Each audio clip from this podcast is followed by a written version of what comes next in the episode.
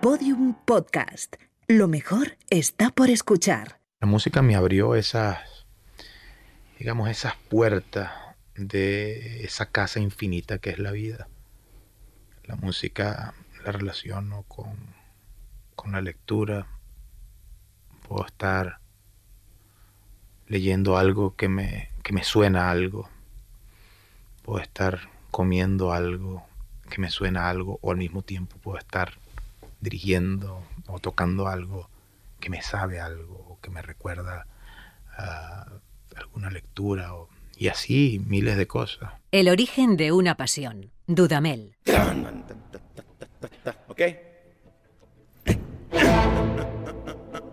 Era una noche de finales de los 70. Hablamos del siglo pasado. El gran combo de Puerto Rico tocaba en Barquisimeto, ciudad de hermosos crepúsculos con fama de capital musical de Venezuela.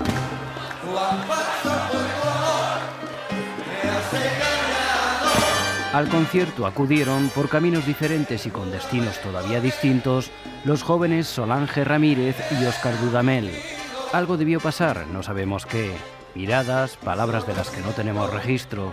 Solange y Oscar bailaron juntos la canción Falsaria.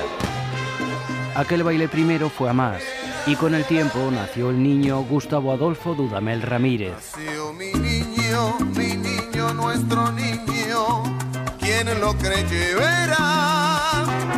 Nacimiento de Ramiro formaba parte de la ópera salsa Maestra Vida de Rubén Blades y su padre lo recibió poniéndole al oído esta canción 31 años después de aquel día, Gustavo Dudamel, ya director de orquesta, dirigiría a Blades, a la Sinfónica Simón Bolívar y a la Orquesta Latino-Caribeña, interpretando la ópera completa. Pero no corramos. El padre del pequeño Dudamel era músico. Tocaba el trombón en la Sinfónica de Lara y tenía un grupo de salsa. Sus ídolos eran Willy Colón y Héctor Lavoe. Gustavo Adolfo, así le llamaba a su mamá, fue aficionándose a los ritmos salseros y antes de los cuatro años empezó a aporrear latas de galletas. También el guiro.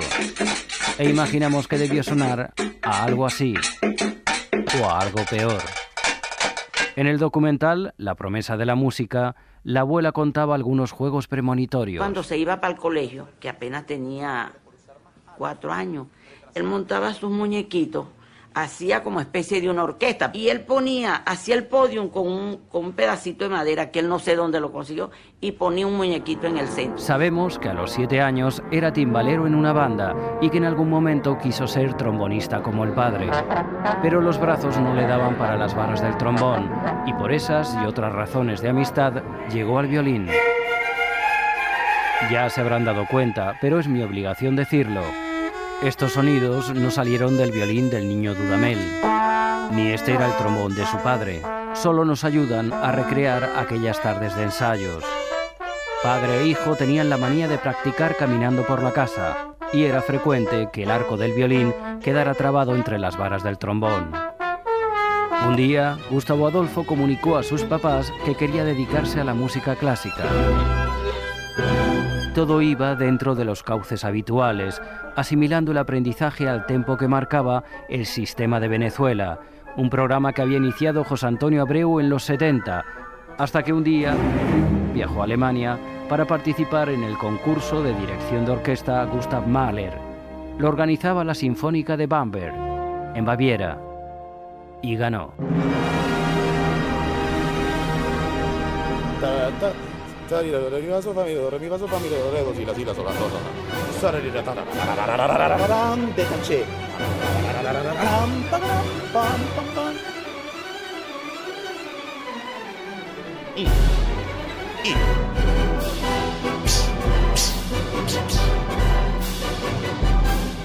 Yes.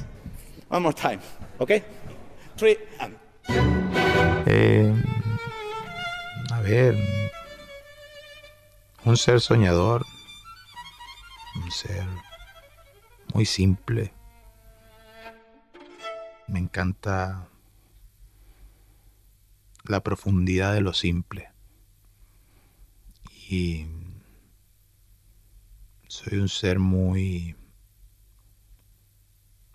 muy enamorado de la vida, ¿sabes? Muy, muy esperanzado de cualquier circunstancia.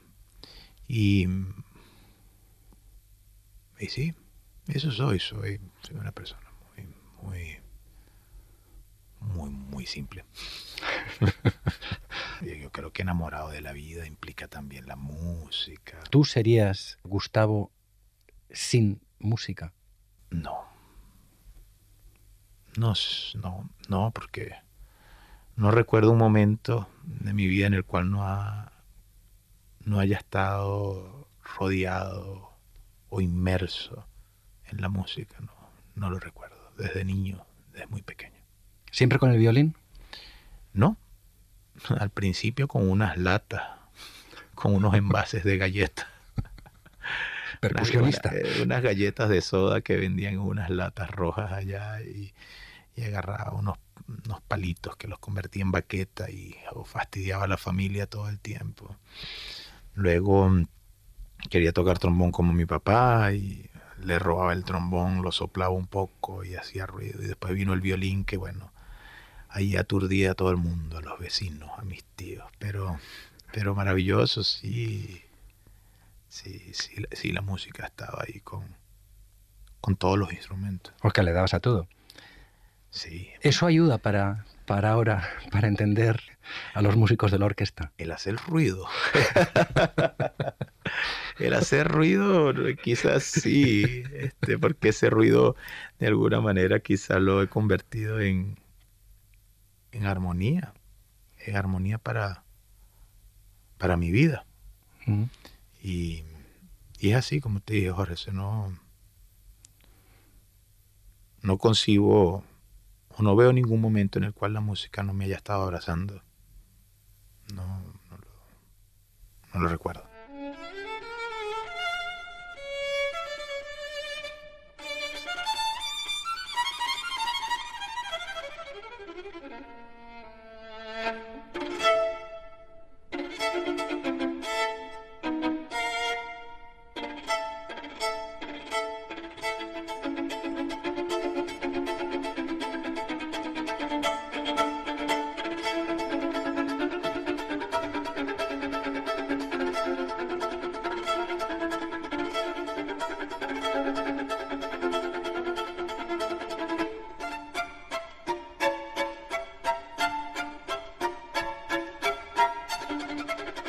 you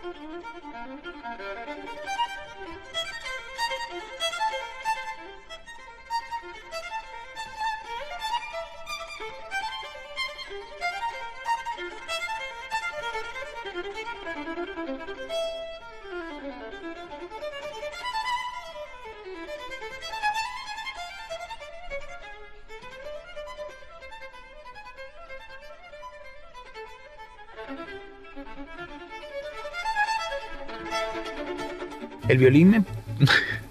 El violín, si quieres saber la verdad, sí. el violín me ofrecía estar con mis amigos más cercanos.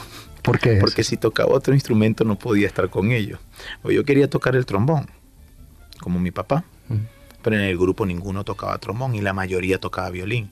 Entonces probé con la trompeta un poco, pero me dolí un poco los dientes en ese tiempo. Y de pronto casi todos mis amigos tocaban violín. Y me pusieron un violín y allí terminé siendo violinista. ¿Y fue fácil? No, no, el violín no es un instrumento nada fácil. Como ningún instrumento, pero el violín en particular, hacerlo sonar bien, cuesta mucho. Y, cuesta, y tiene mucho tiempo. Si no, pregúntaselo a mis tíos. ¿Lo sufrieron mucho? Creo que bastante. Sería mejor preguntar, ¿le sufrieron mucho? Quizás, sí. ¿Lo ha compensado? Oh, pregúntale a ellos también. y ellos se sienten compensados. Yo creo que también todo, todo sí. Pregúntaselo a ellos. ¿El estudio te impidió divertirte? Nunca. El, el estudio fue diversión. Eso es raro. Bueno, pero me siento me siento afortunado por ello. Claro que hubo momentos en los cuales tuve una rebeldía intelectual con la música, normal. Este, y quizás un tiempo no me fue muy bien en el conservatorio, pero era por la misma rebeldía, por, las mismas ideas, por la misma búsqueda. Era muy niño además también. Pero ahí estaba, pues, el, germen de, de, querer hacerlo, de querer entender mejor las cosas.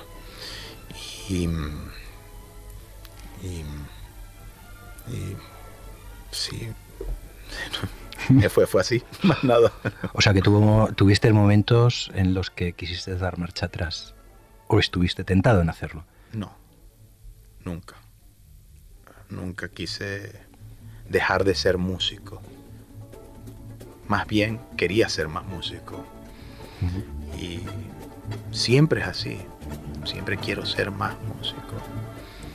Este, en el sentido de adentrarme más en un mundo infinito de ideas, de, de belleza.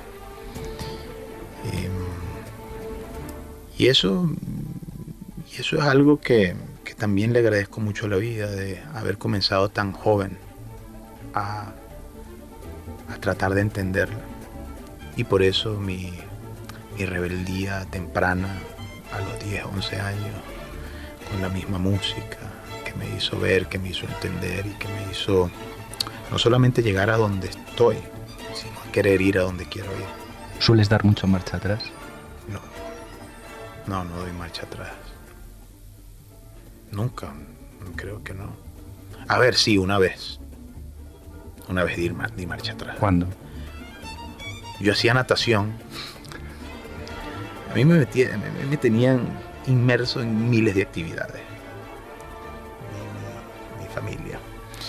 Yo hice karate, hice natación, pintaba, béisbol, fútbol, básquetbol. O sea, me tenían metido en todo. Este, y un día en la, en, en, hacíamos natación bastante. Yo llegué a competir y, y, y gané algunos premios en natación eh, al final del, del, del, día, pues del entrenamiento, nos dejaban lanzarnos de las plataformas, ¿sabes? de los trampolines. Uh -huh. Yo sufro de vértigo y ahí lo descubrí. Porque comenzamos de las gemelas, que son las, las, más, las más bajitas, y cuando subimos a la primera plataforma, estuve como una hora y media parado allí, en el borde mirándolo hacia. Y mis amigos todos, mis compañeros me pasaban y brincaban y se lanzaban y pasaban y se lanzaban. Ese día di marcha atrás. Nunca me lancé.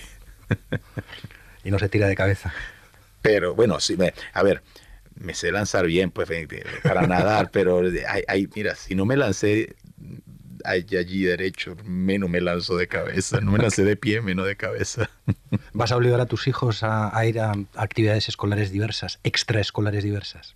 No, no. Creo que me, si quiere, mira, mi hijo Martín hace, estudia piano y va eh, los domingos a los museos este, a, a aprender sobre eh, artistas y a interpretar lo que ven de los artistas, pero son cuestiones que a mí nunca me obligaron a nada. Me encantaba la natación, además.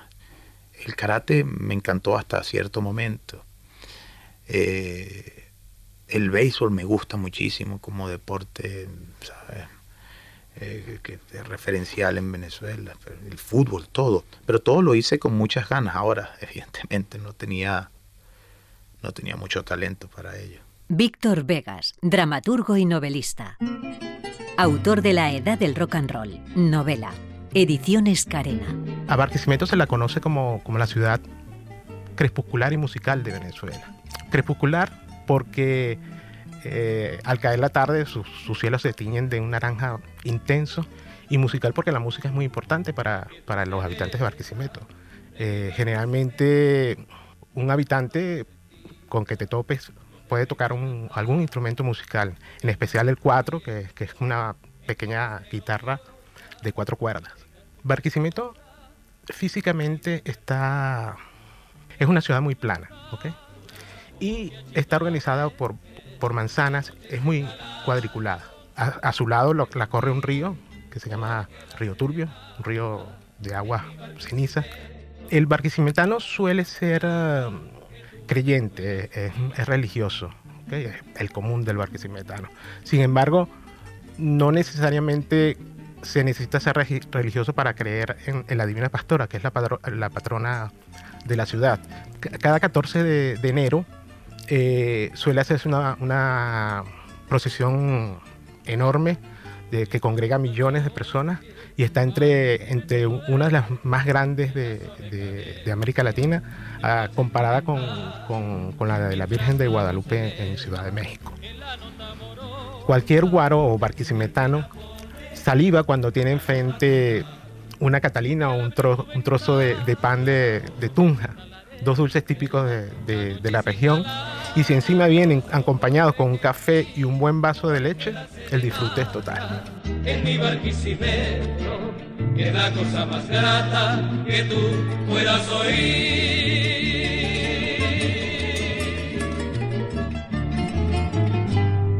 Mi abuela hace unos días me trajo un, un pan dulce que a mí me encanta, que es de Aguada Grande, una población. Y bueno, eso también es parte de, nuestra, de nuestros sabores, de la cultura de sabores que hay en Barquisimeto. ¿Cómo es Barquisimeto, el Barquisimeto que recuerdas? Hermoso, tranquilo, apacible. El barquisimetano, de alguna manera, es un, es un ser muy tranquilo, caracterizamos por, por ser muy parsimoniosos. Y sí, es verdad, somos muy soñadores. Además que ese cielo que nos regala, nos regala las tardes, esos crepúsculos, cuando se pone el cielo colorado, se pone de colores este rojo, oscuro, eh, hace, crea una hermosa infinita sensación de belleza y de nostalgia. Somos también muy nostálgicos. Y sí, yo crecí dando serenatas. ¿Dando serenatas? Sí, crecí dando serenatas em, con mi tío, que toca el cuatro, y yo el violín. Y de pronto me decía, hijo, nos vamos a casa del doctor Gemiro, gran amigo nuestro. nos íbamos, llegábamos y de pronto empezaba a llegar gente y nosotros tocábamos valses, valses larenses. Mi tío siempre me decía, si usted se va, si usted se va de viaje a dirigir una orquesta por ahí, usted tiene que mostrar también su música.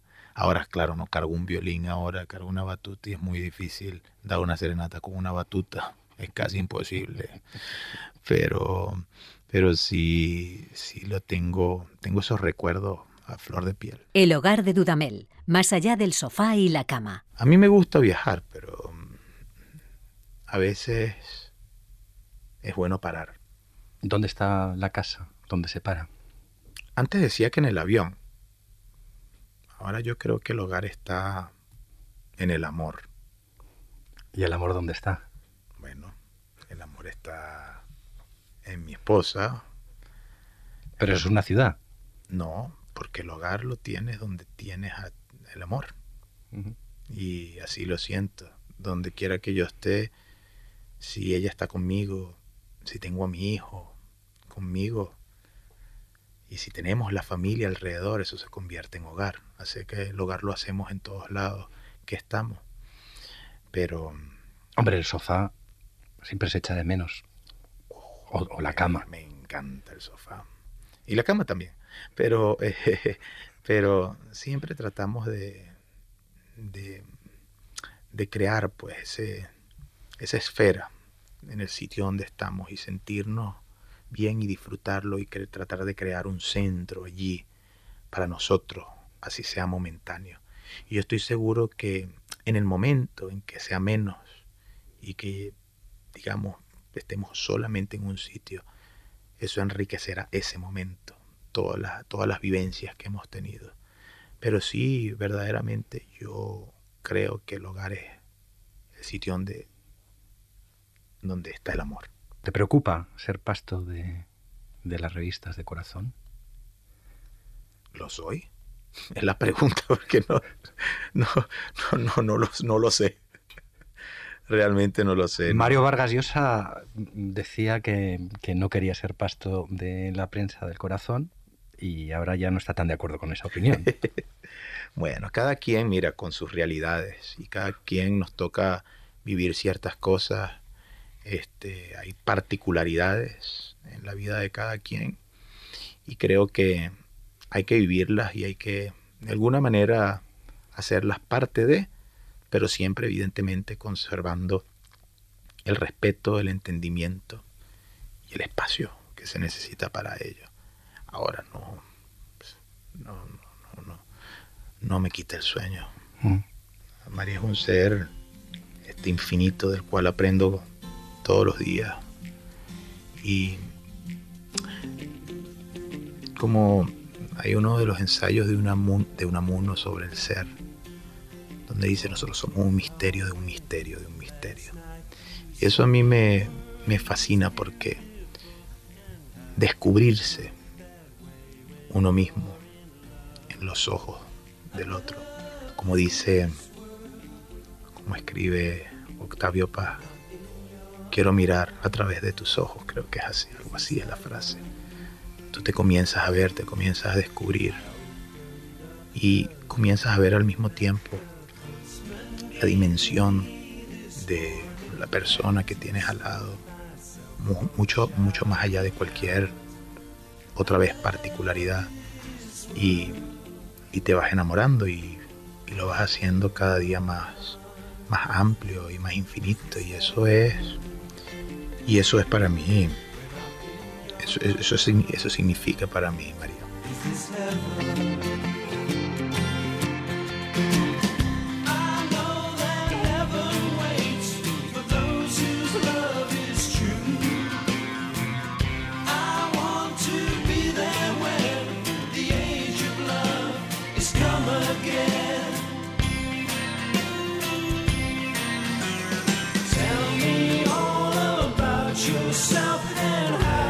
El origen de una pasión.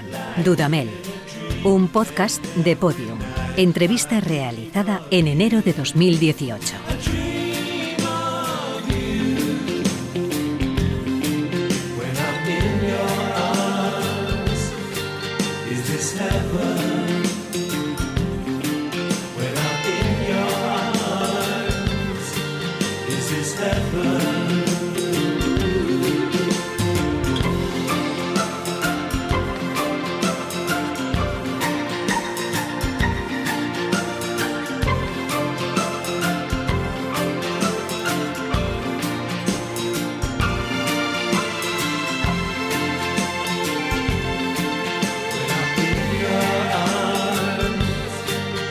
is heaven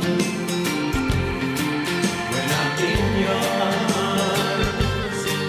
Is This heaven.